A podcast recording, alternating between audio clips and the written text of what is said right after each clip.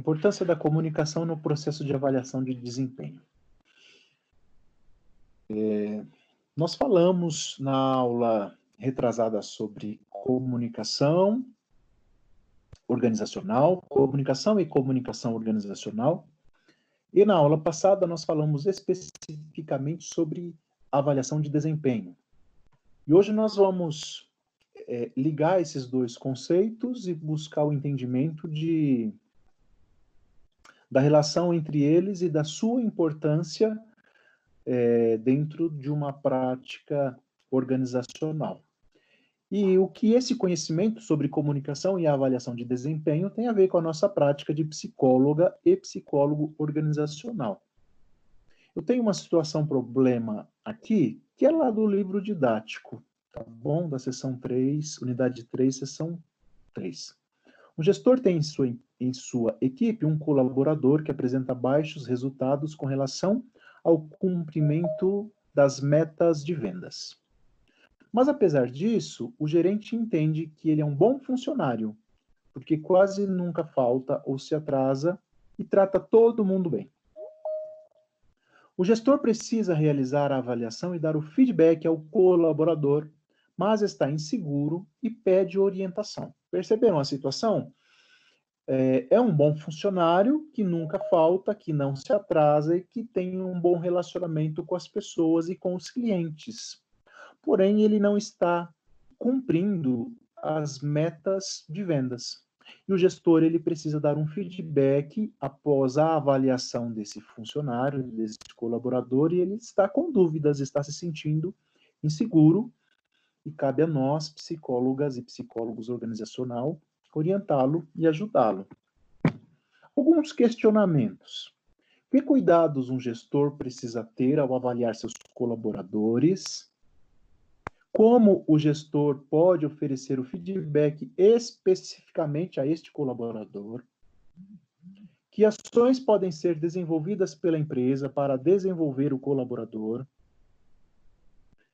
que é foco dessa avaliação. Essas questões e essas perguntas nós vamos procurar responder e compreender é, ao longo da aula de hoje bom? Deixa eu ver quem está tentando entrar aqui. Vinícius, Beatriz e Vitor.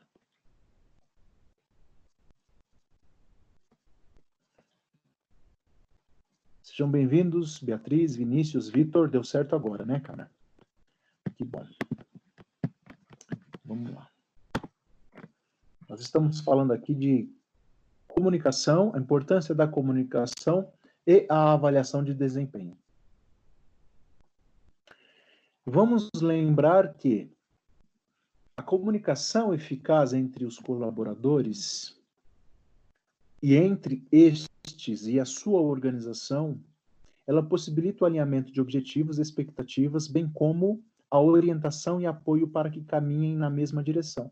Lembrando lá da nossa primeira aula que nós falamos o que é uma organização e nós chegamos a uma definição, a uma resposta de que organização é um conjunto de pessoas que interagem buscando alcançar um objetivo em comum e desenvolvendo atividades que, em conjunto, em grupo, elas desenvolvem melhor do que se fizessem sozinhas.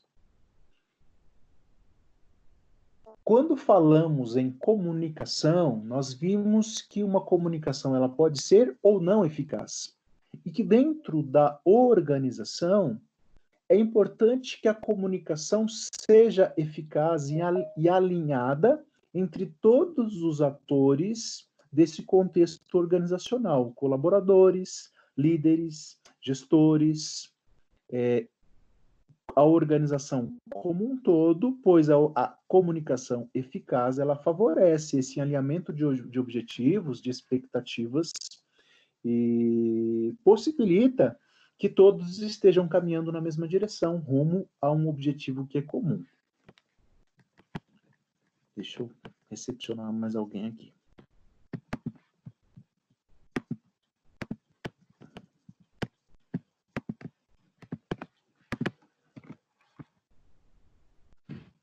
Isso aí.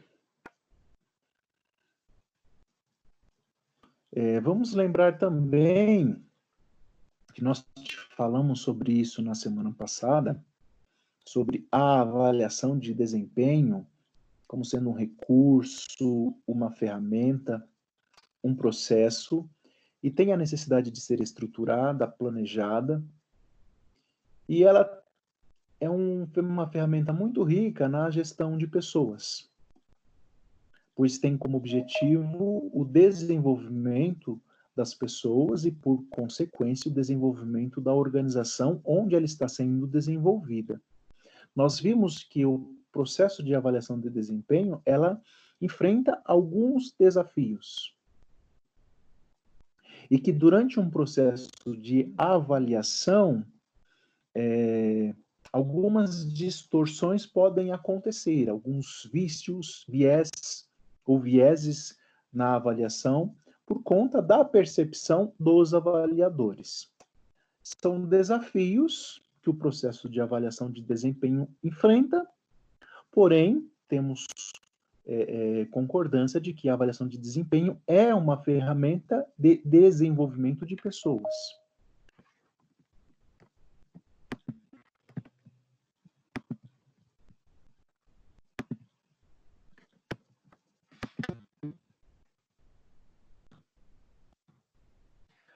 Pensando na avaliação de desempenho, com todo o conhecimento que você angariou na semana passada, e com o conhecimento que você angariou na semana retrasada sobre comunicação. Vamos lembrar que um processo de avaliação de desempenho, ele passa ou ele precisa ser preparado, planejado. Tendo em vista que esse processo mobiliza emoções e expectativas, de acordo com Peixoto e Caetano, eles recomendam que alguns cuidados sejam tomados.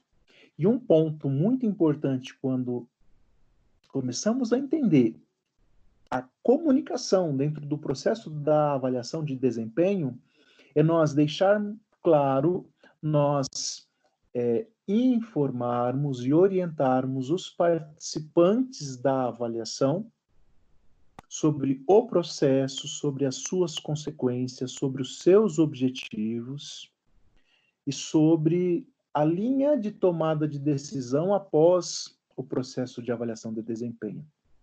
Nós falávamos na semana passada que em muitas empresas e organizações, por vezes a avaliação de desempenho é uma ferramenta como que para cumprir uma tabela. É uma ferramenta que, que se faz porque há uma exigência de um nível hierárquico superior, mas que não cumpre com seus objetivos de é, desenvolver pessoas. E é importante que nós, psicólogos e psicólogas, percebamos a importância desta ferramenta e, uma vez é, é contratados para propor, implantar um programa de avaliação de desempenho, a gente entenda que há a necessidade de se preparar esse processo, de se planejar, levando em consideração todas estas nuances que são importantes aqui no que tange a comunicação. Manter as pessoas, tanto os avaliados como os avaliadores, informados de todo o processo e com clareza de seus objetivos.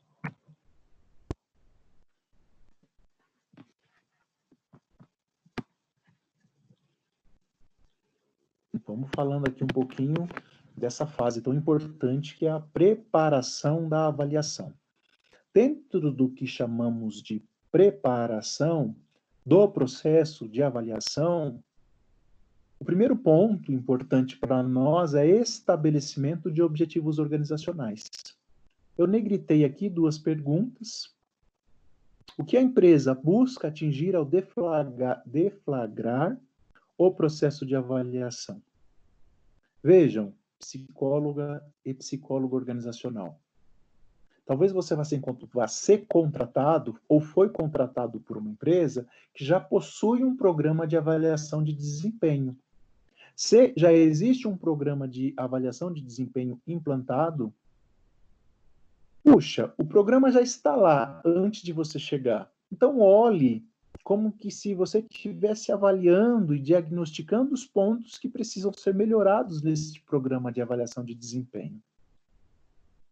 Lembre-se desses primeiros passos, desses primeiros questionamentos no que se refere ao estabelecimento de objetivos organizacionais. E perceba se aquele programa de avaliação de desempenho já implantado tem clareza de seus objetivos organizacionais. Agora, pode ser também que você, psicóloga e psicólogo organizacional, foi contratado justamente para implantar um programa de avaliação de desempenho. Se esse for o caso, dentro da preparação, do planejamento da implantação de um programa de avaliação de desempenho, tenha clareza do estabelecimento dos objetivos desse programa, desse processo de avaliação. E tenha em mente essas duas questões. O que a empresa busca atingir ao deflagrar o processo de avaliação? Pode ser o desenvolvimento das pessoas, pode ser a distribuição de recompensas, pode ser um critério para redução de quadro, pode ser um critério para promoções, pode ser uma preparação para promoções é, é, posteriores pode ser um, um, um, objetivos de readequação do quadro, de mudanças ali de funções, de revisão de cargos e de funções. Esses objetivos precisam ser estabelecidos e estar muito claros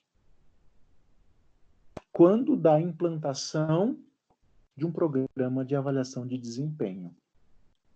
Uma segunda questão que você precisa ter em mente, psicólogo e psicóloga, o que a organização tem de fazer com os resultados obtidos. Avaliar por avaliar não cumpre com, a sua, com, a, com uma finalidade eficaz, eficiente e adequada. Avaliar por avaliar é cumprir tabela desnecessariamente,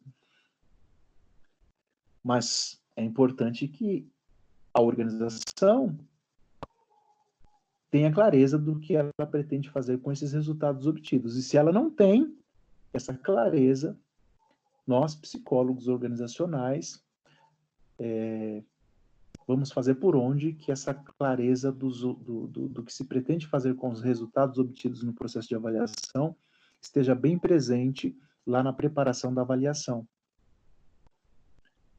como serão tratados os problemas que serão identificados nesse processo de avaliação. Há uma perspectiva de mudança, há uma ânimo para se propor um programa de treinamento, um programa de desenvolvimento, há uma algum plano estabelecido para o que se fazer com os resultados que serão obtidos, que serão alcançados. Essas duas questões elas precisam nortear esse estabelecimento de objetivos organizacionais como um primeiro passo na preparação da avaliação de desempenho, tá bom?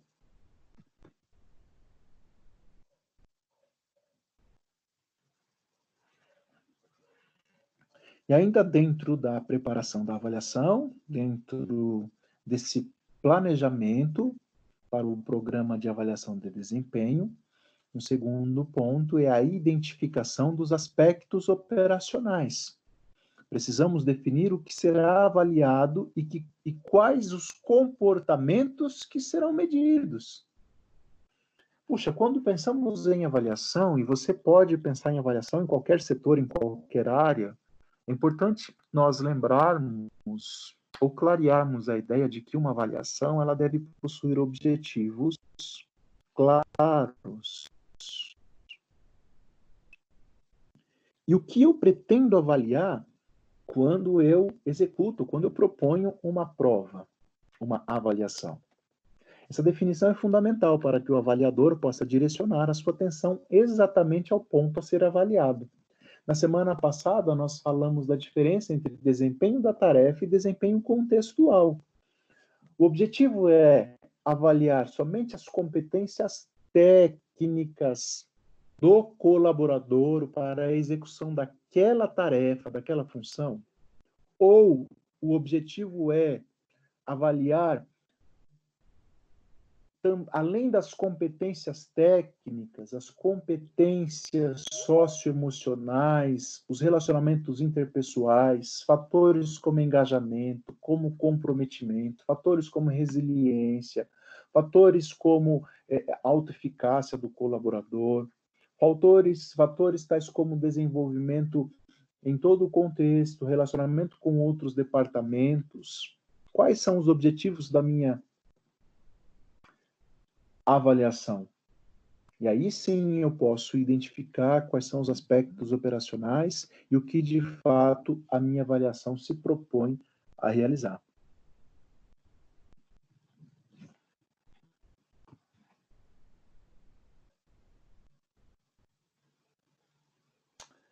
Tudo bem? Vamos lá. Um segundo momento, um terceiro momento, aliás, é nós fazermos a identificação dos participantes. E nós ainda estamos na preparação da avaliação. Definir quem serão os avaliados e quem serão os avaliadores, o que parece muito óbvio, mas nós vimos né, na semana passada que não é bem assim. Nós vamos avaliar todos os colaboradores da empresa em qual nível hierárquico? em todos. Avaliaremos os colaboradores de todos os departamentos. Quem serão os avaliadores? Os líderes imediatos, os diretores, os gerentes, os coordenadores, enfim. É preciso que se faça e que se tenha clareza da identificação desses participantes. E esta decisão ela precisa estar alinhada, claro, aos passos anteriores, aos objetivos, aos critérios, para que esse processo de avaliação seja bem planejado e cumpra com seus objetivos e com a sua finalidade.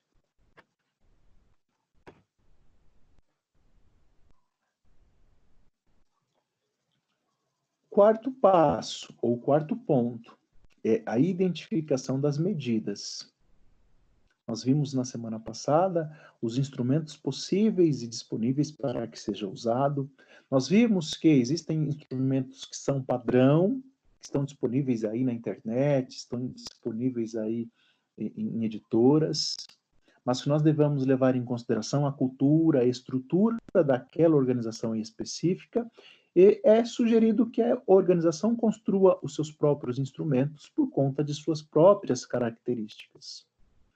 Então, dentro do processo de avaliação, também aqui entra essa necessidade de se identificar quais serão as medidas e quais serão os instrumentos que serão aplicados. Lembram que nós conversamos sobre autoavaliação que eu teria um instrumento, um formulário, um diagrama, um questionário, enfim, nós vimos que tem alguns tipos, o qual seria disponibilizado para que a pessoa se autoavalie. Nós também vimos que pode, podemos falar da, de uma avaliação realizada pelo superior hierárquico. Cada líder vai avaliar os seus subordinados direto. Mas nós também podemos ter como objetivo que é, os nossos líderes, os nossos gestores sejam avaliados. Desta feita, nós estaremos falando de uma avaliação pelo subordinado ou de uma avaliação de baixo para cima. Há a possibilidade também, se isso fizer parte dos nossos objetivos, que a avaliação seja como a conhecida e chamada de 180 graus, que é a avaliação realizada entre os pares. E temos também, claro, lembrando sempre dos primeiros passos lá na preparação da avaliação, a avaliação 360 graus, que é a avaliação que consiste na autoavaliação, na avaliação realizada pelo superior, na avaliação realizada pelo subordinado, de seus é, superiores. Então, dentro da preparação da avaliação, a clareza e a definição da identificação das medidas. Tá certo, povo? Tudo bem até aqui? Me perguntem alguma coisa, por favor, se tiverem. Deixa eu atender o Luiz e a Diana, que estão entrando. Legal. Eu vou falando, falando aqui, a gente vai tocando o barco, gente, e não deixe passar, tá bom? Me interrompa aí se for o caso, por favor. O quinto ponto, o quinto passo, ainda pensando e falando da preparação da avaliação, é a construção dos instrumentos corresponde a definir o desenho do instrumento de avaliação de forma que possua qualidade visual, seja entendido por avaliadores e avaliados, contenha instruções sobre aplicação e formas de resposta. Aqui é um instrumento de avaliação propriamente dito. De que vale nós, psicólogos e psicólogas organizacionais, que estamos ali implantando um programa de avaliação de desempenho numa determinada empresa, o qual o gestor tem uma verba ali para gastar com essa com essa destinada né, para esse programa de avaliação, ele vem nos apresenta um instrumento, puxa, de última geração, um software muito bacana para que se faça avaliação, legal para caramba, que avalia vários, várias, é, é, várias competências socioemocionais, também alinha isso às competências técnicas, é uma avaliação completa, que pode ser compartilhada aqui no ambiente virtual e tudo mais, top de linha. Puxa, um instrumento bacana, legal, mas ele é complexo, ele não é de fácil entendimento, as pessoas precisariam de um tempo para é, manusearem esse instrumento, tanto os avaliadores como os avaliados, então talvez não seja um instrumento mais indicado. Nós precisamos levar isso também em consideração, tá bom? Deixa eu ver quem está chamando aqui. Ah, não, tá tudo certo. Ainda falando de preparação da avaliação, nós precisamos planejar as ações ou como serão realizados realizados é, os feedbacks dos resultados.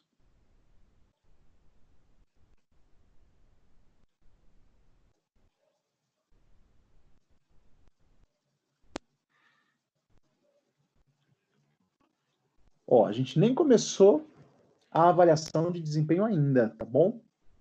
Nós estamos só nos preparando lá com a nossa consultoria, ou com a nossa assessoria, ou lá com a nossa intervenção, com o nosso trabalho, preparando o programa de avaliação de desempenho naquela organização. Então, no sexto passo aqui, no sexto ponto, dentro desse programa que eu estou trabalhando, estou desenvolvendo, eu preciso levar em consideração o planejamento das ações e como será feito o feedback dos resultados aos avaliados. Deve-se considerar questões sobre a necessidade de treinamento para a utilização do instrumento. Como eu estava dizendo aqui no passo anterior, esse instrumento ele é de fácil compreensão se a nossa avaliação está programada para ser realizada no mês que vem, em 30 dias, os avaliadores eles terão condição de dominar esse instrumento de avaliação? Se é uma autoavaliação, os avaliados terão condições de dominar esse instrumento? Eu preciso levar em consideração a necessidade e a possibilidade de se propor um treinamento para o manuseio desse instrumento, se for o caso. Onde como e quando ocorrerá a avaliação? Dentro do expediente de trabalho, terá um dia específico para que isso seja feito? Nós teremos um momento ali separado no dia, no expediente, no período da manhã, no período da noite, no período noturno, enfim, o qual as pessoas poderão sentar para serem avaliadas, ou para que os avaliadores o façam essa, é, façam essa avaliação. Tudo isso precisa ser pensado e estar dentro do planejamento de ações. Como os resultados serão analisados? Será um, seg um segundo momento após a avaliação, no qual, os, no qual os avaliadores vão sentar e vão analisar todos os resultados. Isso demanda tempo, isso demanda trabalho, isso demanda um ajuste na agenda desses colaboradores. E aí, de que forma esses resultados que foram obtidos e que foram analisados serão apresentados aos participantes? Isso também precisa ser pensado. Tá bom? E muito bem pensado. Deixa eu admitir quem está chegando aqui agora. Só um minuto. Paula na e o Leandro está chegando aí. Legal.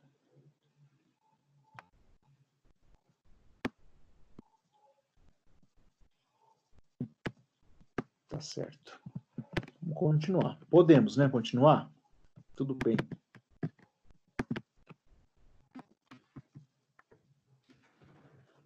O assunto é extenso, hein? Mas é muito bom.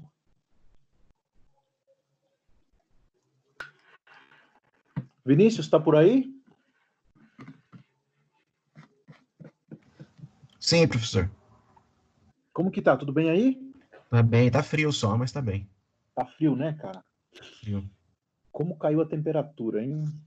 É. Mas tá bom sim, tá bem explicadinho. Tá bom, que bom que você tá por aí. Vamos lá.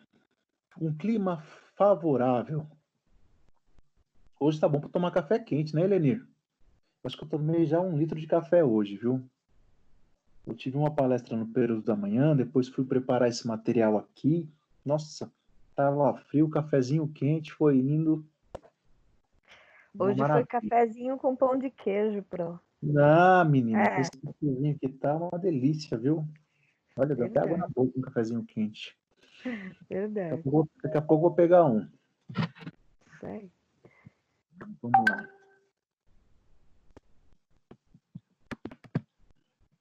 Vamos lá, a Maria ainda está entrando aqui.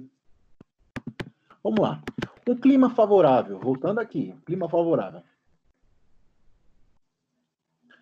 Olha, o ponto principal da aula hoje é a, é a importância da comunicação e a avaliação de desempenho. Nós vimos na aula passada que a avaliação de desempenho ela é uma ferramenta muito útil para o desenvolvimento de pessoas,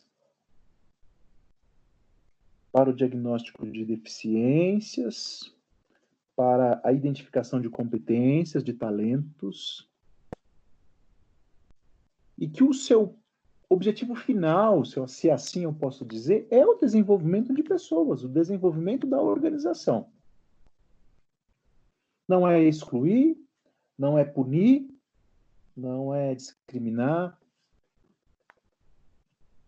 E pensando na avaliação de desempenho com essa finalidade e com esse objetivo saudável, adequado, ético e profissional que ele possui, é importante que a psicóloga e o psicólogo organizacional oriente lá o seu gestor, a pessoa que o contratou, sobre a necessidade de que haja um clima favorável dentro desse processo. Recomenda-se que todo o processo seja amplamente divulgado a todos os envolvidos, antes de sua implantação. Nós comentamos na semana passada sobre é, é, a tensão emocional que pode causar uma avaliação Muitas pessoas não se sentem confortáveis ao serem avaliadas. Nós não nos sentimos confortáveis ao, serem, ao sermos avaliados. Então é importante que haja clareza, e aqui nós já estamos falando de comunicação, certo? Que haja clareza de todo o processo, que informações sejam transmitidas antes mesmo da implantação do programa de avaliação de desempenho. É importante que isso seja compartilhado através dos canais de comunicação interna, através da intranet, dos quadros de aviso, de reuniões, de jornais internos, com clareza quais são os objetivos, quais são as finalidades. Isso ameniza bastante essa tensão emocional e isso favorece um clima favorável para que todos estejam engajados, participando com compromisso, com tranquilidade. Esse é um clima favorável que se faz necessário num programa de avaliação de desempenho.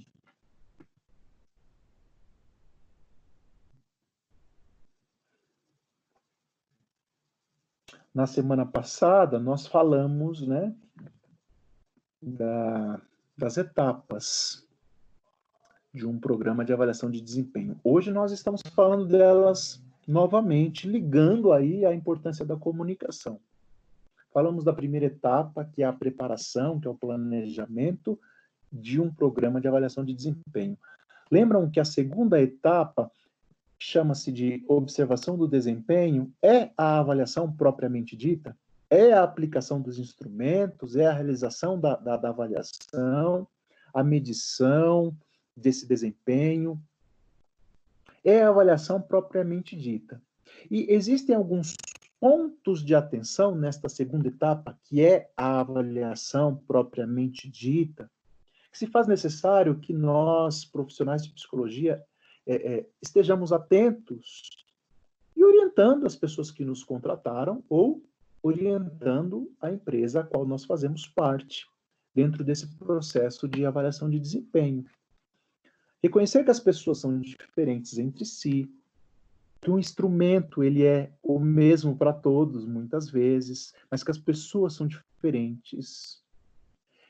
Ter clareza que as pessoas elas oscilam de acordo com o seu humor, com o seu estado emocional, de acordo com, com o que acontece na sua família, de acordo com as notícias que elas recebem. E que mesmo que para o dia, é, é, em, em, aquele dia específico, foi o dia agendado para que a avaliação de desempenho seja feito ou seja feita, é importante nós lembrarmos que as pessoas são diferentes que o seu estado emocional, o seu contexto psicológico, e como ela passou sua noite, se dormiu bem, se não dormiu bem, se está com dor de cabeça ou não, né, Renata? Se recebeu uma notícia boa ou não, são aspectos que podem influenciar os resultados de sua avaliação de desempenho. Um ponto de atenção também é compreender claramente o que e como será avaliado, que nós falamos isso é, lá na primeira etapa, é, na preparação da avaliação. Outro ponto de atenção, embora a avaliação formal tenha um período determinado, a observação e o acompanhamento dos avaliados devem ser constantes. Se as pessoas são diferentes, se as pessoas apresentam resultados diferentes por conta do seu estado emocional naquele dia, é importante que a gente treine, que a gente oriente os gestores, os líderes que nós estamos acompanhando, para que essa avaliação não se restrinja somente ao dia da aplicação. Para que seja um contexto, um processo de avaliação formativa.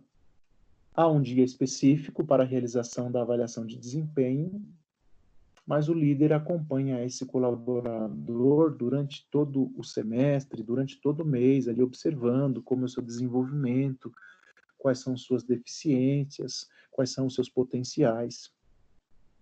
Outro ponto de atenção é esclarecer aos avaliados o processo de avaliação, bem como sua utilidade, tanto para a empresa quanto para os colaboradores, que foi o que nós falamos aqui na última etapa, lá na preparação é, da avaliação, que é a clareza do porquê, das finalidades, dos objetivos daquele programa de avaliação de desempenho.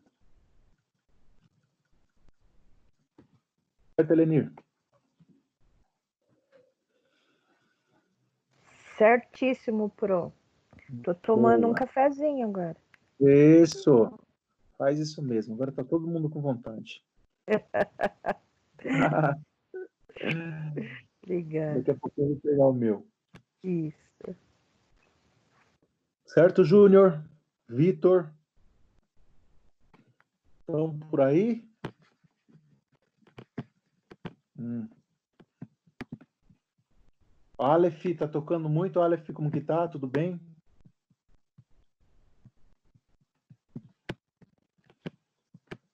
Tá bom. Vamos lá, o povo não respondeu, mas a gente continua aqui. Ainda dentro da segunda etapa, que é a, a, aplicação, o desenvolvimento da avaliação propriamente dita, é importante nós lembrarmos que o desempenho pode ser ineficiente por vários motivos, como nós estávamos falando. Mas tenhamos clareza que a habilidade ou capacidade é um motivo importante de ser considerado. Talvez o desempenho foi ineficiente, o colaborador não alcançou um resultado é, satisfatório na avaliação, por uma deficiência de conhecimento, de habilidades técnicas, relacionais, analíticas ou de resolução de problemas. Porém, o que é, comprometeu o seu desempenho pode ter sido motivação, que depende de fatores como ambição, metas, expectativas, talvez a satisfação no trabalho não está adequada, talvez a sua percepção de justiça dentro da organização é, esteja comprometida, ou também o desempenho pode ter sido ineficiente por conta da, do ambiente, uma questão estrutural da própria organização. Talvez a organização não ofereceu os equipamentos, os materiais necessários para que o trabalho fosse realizado, talvez exigiu-se muito de um cargo e não ofereceu os recursos e o suporte necessário, talvez faltou condições econômicas, talvez até mesmo é, questões de relacionamentos interpessoais ali com a liderança foram motivos que contribuíram para o desempenho ineficiente do avaliado. São pontos de interesse e de atenção para nós.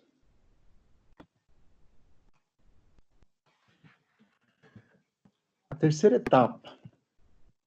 Terceira etapa da avaliação de desempenho.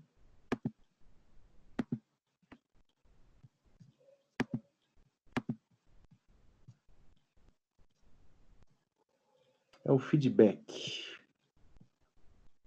E aqui a gente vai entrar. Já estamos falando né, da importância da comunicação, mas aqui nós entramos na, na comunicação dos resultados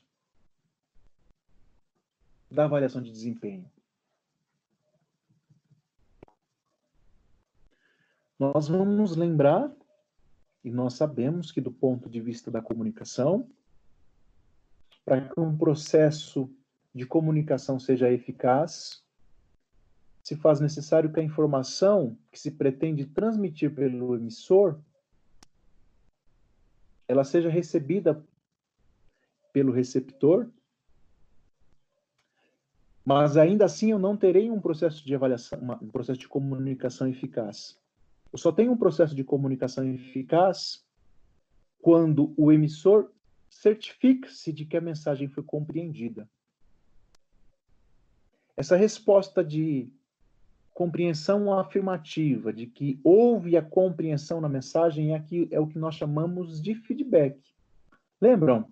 Eu mostrei um gráfico compondo as etapas do processo de comunicação e logo abaixo tinha uma seta que retornava do receptor até o emissor, chamada feedback, que é a confirmação de que a mensagem que foi transmitida, utilizando o canal, utilizando a codificação, ela foi compreendida pelo receptor. Essa compreensão é o que nós chamamos de feedback e ela está na terceira etapa da avaliação de desempenho. Do ponto de vista da avaliação de desempenho, o feedback ele diz respeito ao momento em que o avaliador apresenta ao avaliado a sua percepção sobre seu desempenho. Percebam que é uma resposta. O avaliado ele nos transmitiu uma informação, ele nos deu uma é, mensagem e nós, agora, avaliadores, somos os receptores desta mensagem. E agora nós vamos transmitir ao avaliado a nossa percepção daquela mensagem que ele nos passou. Esse processo chama-se de feedback na avaliação de desempenho. Você vai ouvir termos como entrevista de feedback, entrevista devolutiva, entrevista de avaliação ou feedback simplesmente. Mas é esse momento, tá? Em que avaliador transmite sua percepção dos resultados obtidos na avaliação de desempenho ao avaliado.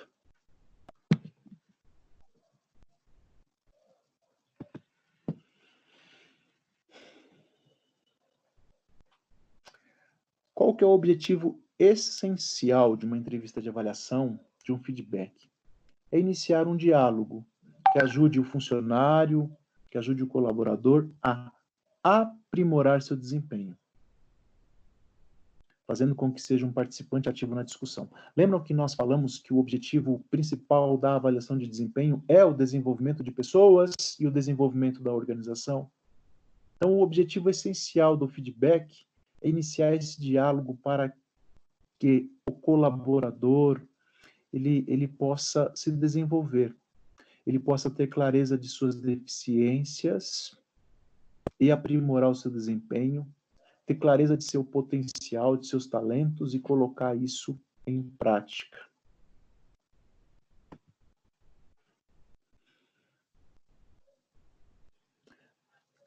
E nesse ponto, falando de feedback, de entrevista de avaliação, de entrevista de feedback,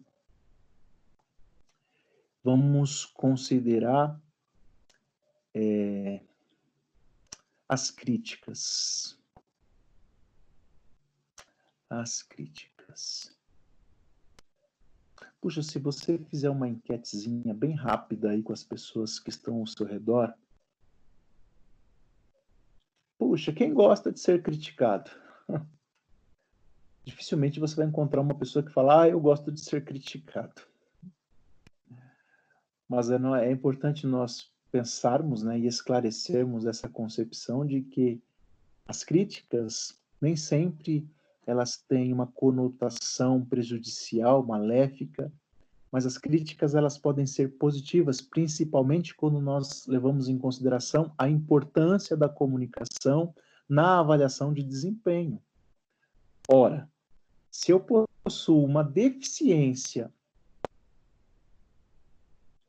e que eu posso aprimorar o meu desempenho, que eu posso melhorar o meu comportamento, que eu posso melhorar, desenvolver a minha prática profissional, como seria bom que um é, é, líder, que um coordenador, que um gerente chegasse em mim e falasse: Marcos, olha só. Puxa, você faz isso, isso, você é muito bom nisso, nisso, nisso, mas tem este e este ponto que eu acredito que pode ser melhorado. E nós podemos seguir este e este caminho para você melhorar e aprimorar o seu desempenho nesta área. Poxa, como isso seria bom? Porque muitos colaboradores, muitos funcionários, eles continuam com uma atividade deficiente, às vezes de forma involuntária, às vezes de forma inconsciente, porque falta essa devolutiva, falta esse feedback, falta esta resposta, falta esta crítica, que não é maléfica, mas que é positiva. As críticas podem ser positivas quando o objetivo é reforçar um comportamento ou atitude que é considerada adequada, ou negativa quando objetiva a mudança de comportamento ou atitude que é considerada inadequado. E nem a negativa nem a positiva, elas são maléficas, elas são destrutivas. Elas fazem parte de um processo de comunicação.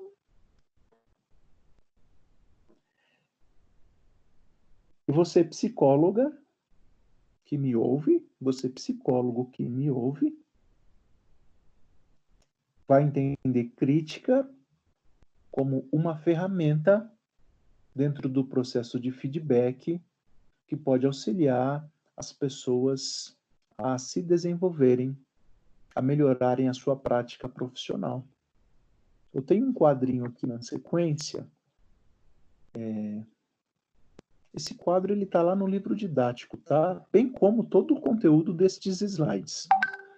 Eu faço uma leitura lá, leio alguns textos, aprofundo a leitura em alguns livros, mas eu, eu gosto de preparar os slides com o conteúdo do livro didático, pego apontamentos de lá para compartilhar com vocês aqui no momento de aula, é, de modo que se você for recorrer ao livro didático para aprofundar o seu conhecimento, vai ser muito útil e muito bom para você, tá bom? Este quadro também está lá. Que é aqui a separação, né, do que seja uma crítica construtiva e uma crítica destrutiva, é algo que a gente muito ouve falar. Mas é importante nós conversarmos sobre isso quando falamos em, em feedback, em avaliação de desempenho.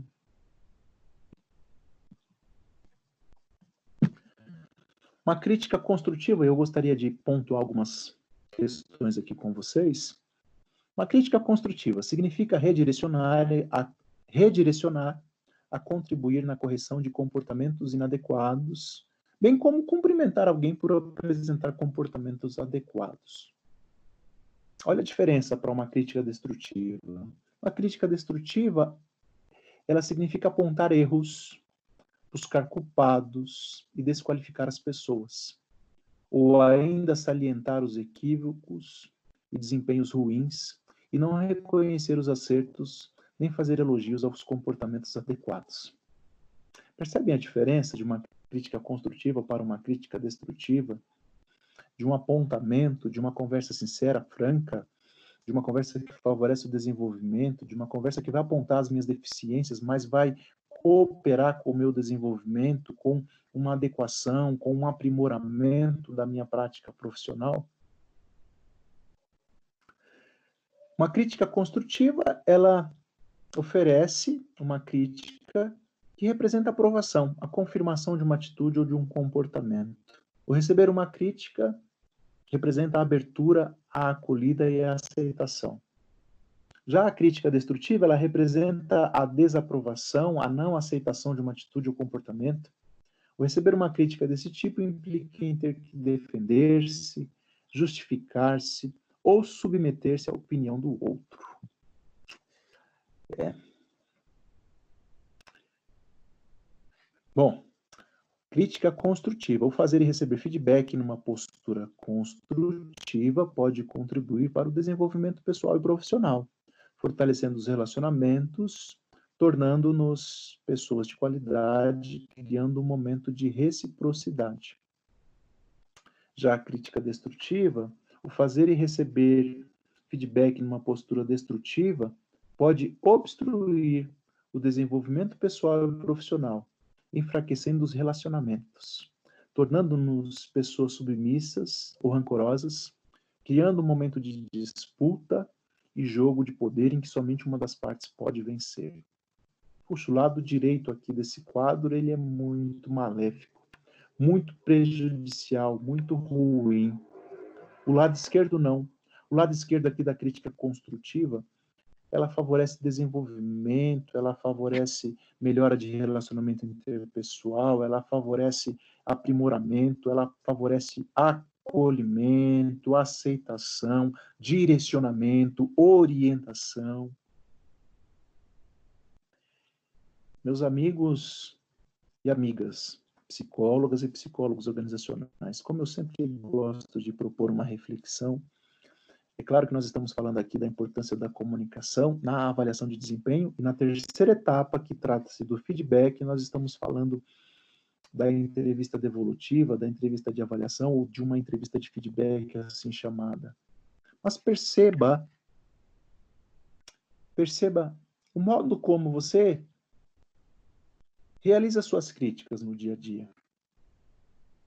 Se as, se as suas críticas às pessoas com quem você convive, elas são construtivas ou elas são destrutivas?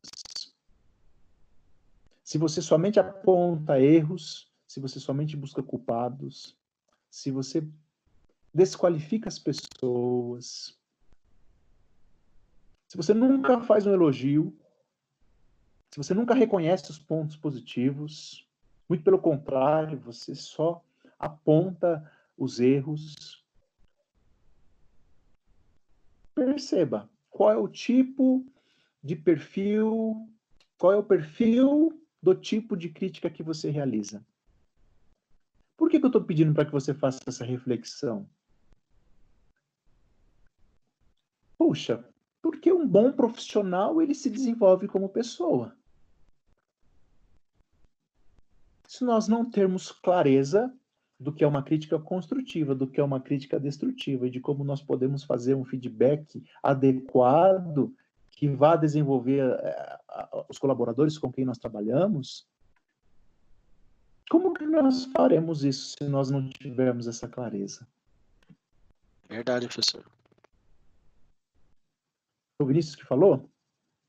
O Aleph. Diana falando para avisar Não, que ele no celular. Isso ele não consegue gravar áudio. Eu não entendi, mas alguém não consegue gravar áudio. Não tem problema, tá? Fica à vontade. É o Júnior. É o Júnior, tá bom, claro. Isso. Não tem problema não. Eu chamo a atenção. é, é, aliás, proponho. Professor, Sim, é, você pode compartilhar esse slide depois com a gente, por favor? quem falou? Eu, Giovana. Você quer que faz o quê, Giovana? Se você pode compartilhar esse slide com a gente depois. Ah, claro, com Ah, certeza. tá bom. Tá, É, obrigada. a nossa aula gravada vai estar lá no AVA e eu coloco esse material lá também, tá bom? Ah, tá bom, obrigada. Aí você faz o download lá tranquila. Aham. Eu convido para esta reflexão, gente, é, que eu acho que é importante. Enfim, acho que é importante. Um bom profissional, ele é uma boa pessoa, se vocês me permitem utilizar esse termo. Tá bom? A gente treina, é, conhecemos, nos capacitamos teoricamente para nós colocarmos em prática aquilo que nós aprendemos. Tá? Seria ilusório achar que eu vou ensinar um líder a fazer um feedback se eu estou carregado de críticas destrutivas. Né? Se a minha prática de vida, de perfil de pessoa é, é carregada de críticas destrutivas, aí eu vou sentar com o líder, com o gestor e ensiná-lo, orientá-lo a fazer um feedback com críticas construtivas, né? Talvez não seria possível. Então é importante a gente pensar em tudo isso. O feedback, né, a terceira etapa, ainda, ele é efetivo quando? A. Ele tem seu foco no comportamento e não na pessoa. B. É seletivo em seu conteúdo de modo que as pessoas não se percam em um número muito grande de informações. C. Foca o comportamento desejado e as formas como obtê-lo. D. É utilizado como elemento básico para o estabelecimento de metas específicas. Quando seguimos esses quatro passinhos aqui, o nosso feedback ele é positivo. É... E como eu estou propondo essa reflexão para que você observe qual é o seu tipo de crítica,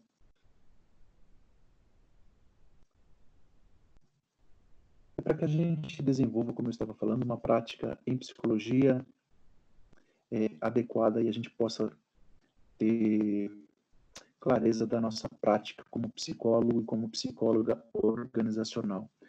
Tem seu foco no comportamento e não na pessoa. Tem seu foco no comportamento e não na pessoa. Lembra que é, a avaliação é comprometida pelos vieses e pelos vícios, pelas percepções do avaliador. Muitas vezes, ao transmitir um feedback, é, a gente foca, ou nós podemos focar a pessoa e não o comportamento. E eu vou dar um exemplo para você é, de, de, sei lá, um exemplo do dia a dia, se você me permite, sei lá. É, você pede para o seu marido fazer alguma coisa. Ou você pede para sua esposa, né? Ó, você, quando você toma banho, você coloca a toalha lá em tal lugar. Não, vamos, vamos pensar. Ó, você não deixa a toalha lá na cama, tá bom? Você pendura a toalha lá em algum lugar. Só que aí ele, né, o marido ou a esposa, vai lá e deixa a toalha na cama, no meio do lençol, no meio das cobertas, molha tudo. E ao invés de você dar uma resposta, um feedback para aquela mensagem que te foi transmitida, focando no comportamento de deixar a toalha em cima da, da cama, você dá um feedback com uma crítica destrutiva. Aí você, ao invés de focar no comportamento, você foca na pessoa e vai falar para ele ou para ela assim, tá vendo? Falei para você deixar a toalha pendurada lá. Você não faz nada direito.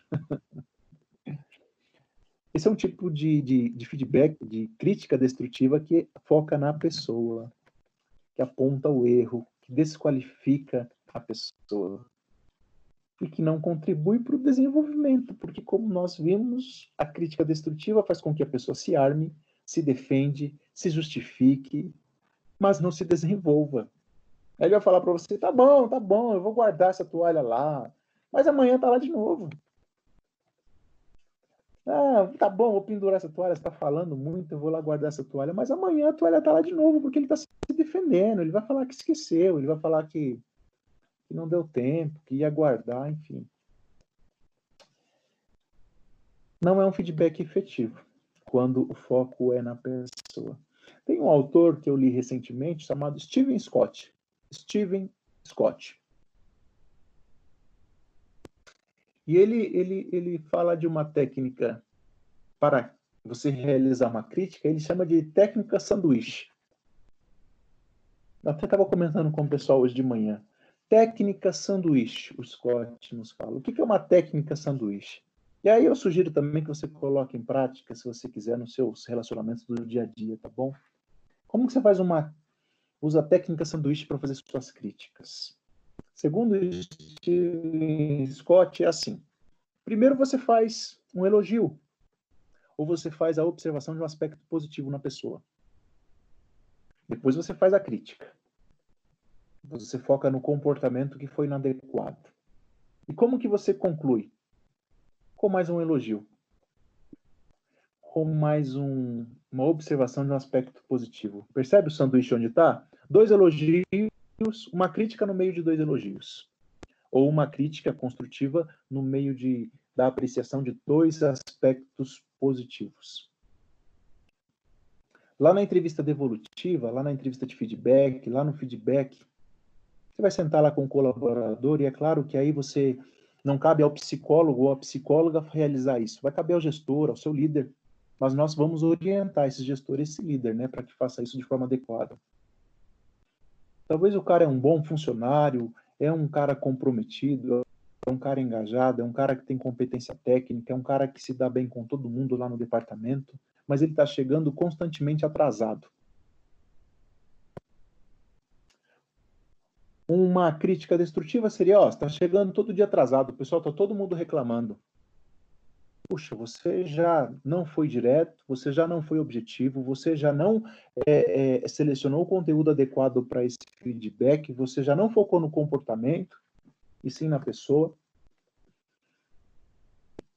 Agora você pode sentar com esse colaborador e falar, cara, você é uma pessoa comprometida, você tem um relacionamento interpessoal muito bom com todos,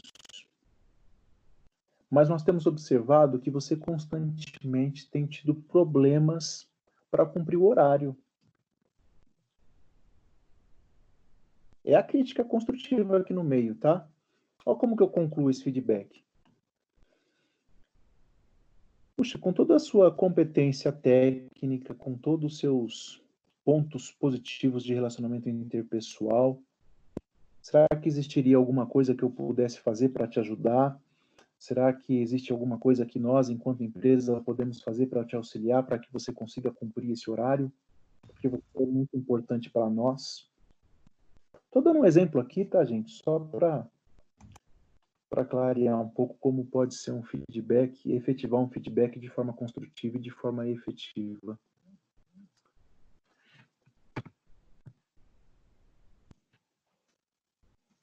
Vamos lá, vamos prosseguir. Preparação para o processo, né? Para o processo do quê? Do feedback. Recomenda-se o desenvolvimento e a aplicação de ações de treinamento para os avaliadores.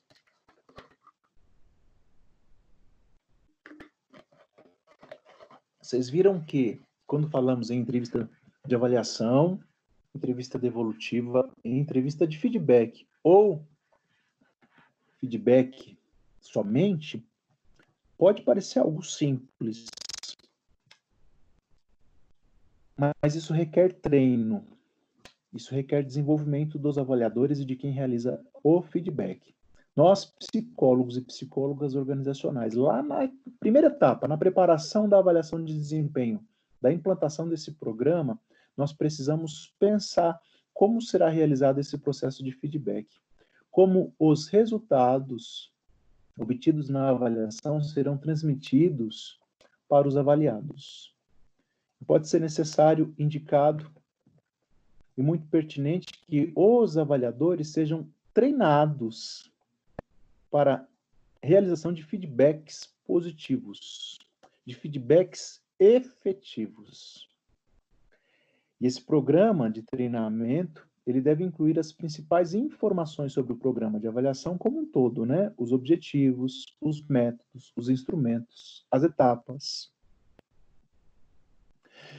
Deve-se ter clareza um, do processo de uma comunicação eficaz, clareza em diagnosticar quais são as causas dos problemas de um desempenho ineficiente, se são comportamentais, se são é, fatores de motivação, se são fatores ambientais que, que é, é, é por conta da estrutura da própria empresa, o resultado do desempenho ineficiente.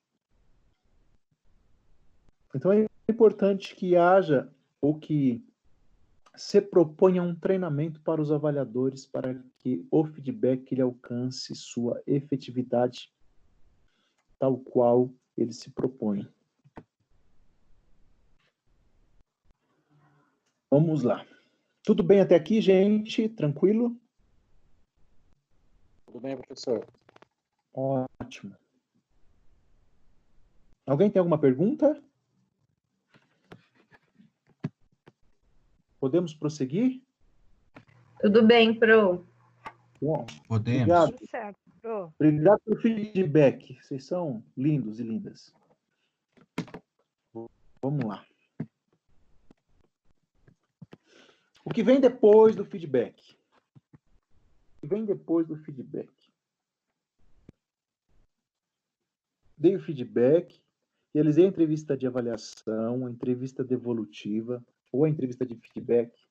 O que vem depois? O que acontece agora? É chegada a hora de tomar decisões sobre as ações necessárias. Puxa, esse depois do feedback, ele deve ter é, é, sido previsto lá na primeira etapa da avaliação de desempenho ou da implantação do programa de avaliação. Lá naquela primeira etapa de preparação, eu preciso pensar quais são as ações necessárias após o feedback, após a transmissão dos resultados da avaliação. É importante lembrar, relembrar, ou lembrar, né, que o objetivo organizacional último é aprimorar o desempenho de indivíduos, grupos e organização. Peixoto Caetano, 2013.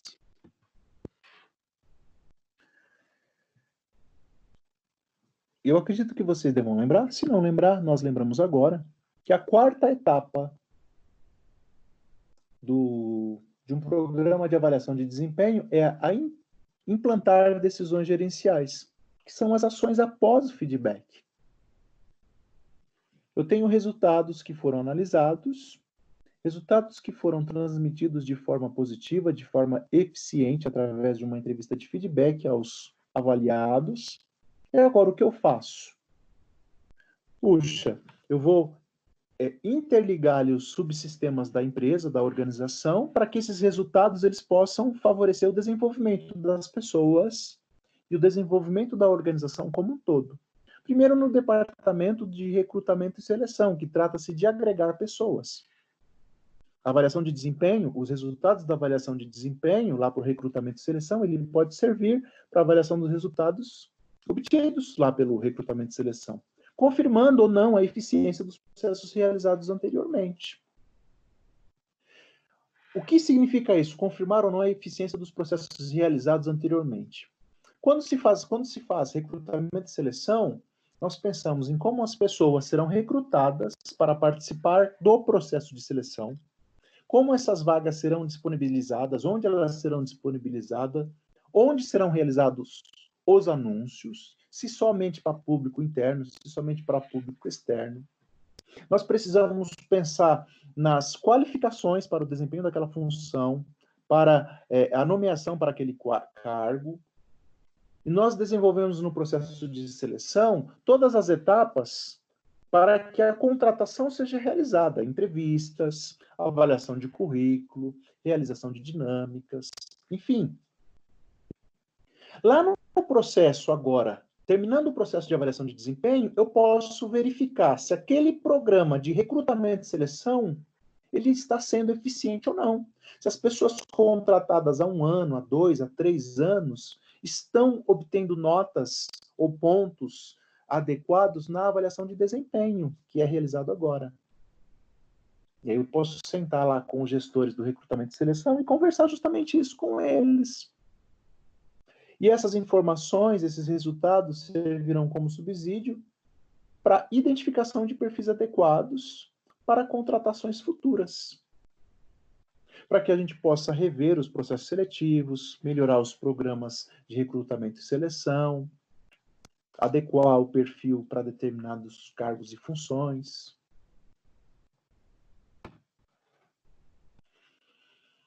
Estrutura, de, estrutura e desenho de cargos. Aplicar pessoas. Os resultados obtidos pelo processo de avaliação de desempenho podem retratar a eficiência da estrutura de cargos, evidenciando se os colaboradores foram alocados nos cargos de maneira adequada o que, que essa estrutura e desenho de cargos vai nos mostrar e o que, que isso tem a ver com os resultados da avaliação de desempenho. Puxa, é momento agora de, com esses resultados, eu perceber se as pessoas foram alocadas, foram designadas para os cargos os quais elas poderão render de forma. Render o máximo do seu potencial. Se isso não estiver acontecendo, por competência técnica ou por um desempenho contextual, é momento de, em posse dos resultados da avaliação de desempenho, eu sugeri, houve uma pergunta dessa na semana passada, não me lembro por quem, mas eu sugeri uma movimentação interna, uma troca de função, uma troca de área de atividade. Tá bom?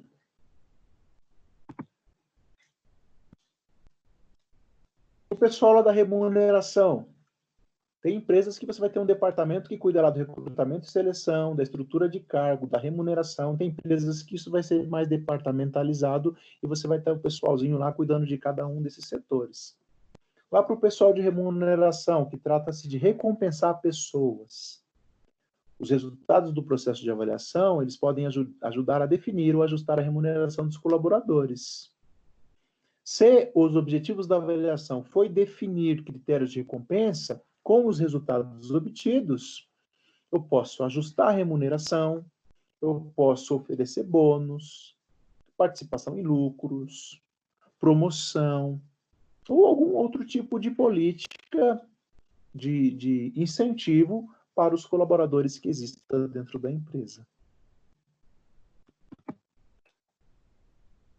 Para o pessoal lá do TID, do treinamento e desenvolvimento, que trata-se especificamente de desenvolver pessoas, que vamos lembrar que desenvolver pessoas é um objetivo principal, o objetivo primordial da avaliação de desempenho.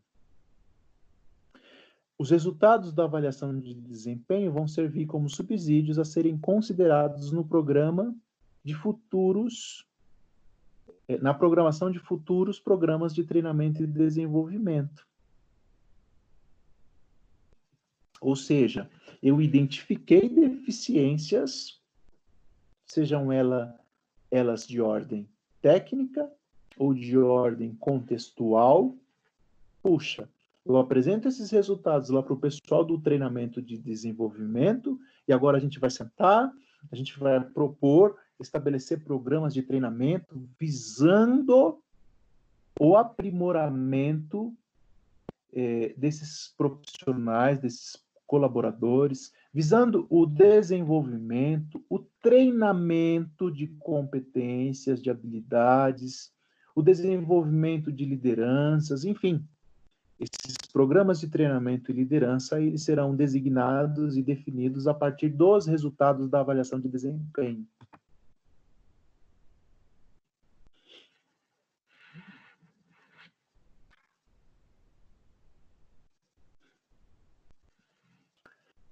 Apesar da importância do processo de avaliação de desempenho, considerando suas consequências para os colaboradores e a organização e sua influência em todo o sistema de gestão de pessoas, apesar das evidências que nós estamos estudando, de todo o cuidado, você vai encontrar alguns teóricos, alguns autores que criticam a avaliação de desempenho e sugerem é, é, e são contrários a todo esse programa de avaliação de desempenho. Eu trago isso porque é importante nós conhecermos que existem posicionamentos diferentes. Mas nós vimos que a avaliação de desempenho, ela pode ser e ela é uma excelente ferramenta, um excelente recurso para o desenvolvimento de pessoas, para a identificação de deficiências, mas a identificação também de talentos, de potenciais, e que ela pode favorecer o desenvolvimento desses colaboradores, bem como o desenvolvimento de toda a organização. Bom, a importância da comunicação e da avaliação de desempenho. Esse é o conteúdo que eu precisava compartilhar com vocês. Está disponível é, na unidade 3, na seção 3 do nosso livro didático. Se você for fazer a leitura do livro didático, lá vai ter links de artigos, links de vídeos para que você assista, que vão contribuir com o seu aprofundamento em todo esse conteúdo. Tá bom? Fica a sugestão para que você faça a leitura lá do livro didático, para que você continue no seu ou com o seu desenvolvimento e do trabalho, tá bom? Eu gostaria de saber se se alguém tem alguma dúvida, gostaria de fazer alguma colocação, algum questionamento, por favor, fiquem à vontade. Professor, só elogiar a aula de hoje, viu? Muito clara, muito produtiva. Tirei até umas prints aqui para mim. Ô, oh, Aleph, muito obrigado pelo seu feedback, que é importante demais, cara. Muito obrigado, viu? Eu também endosso, viu, professor? Suas aulas são muito boas. Ô, Vinícius, muito obrigado, cara, pelo seu feedback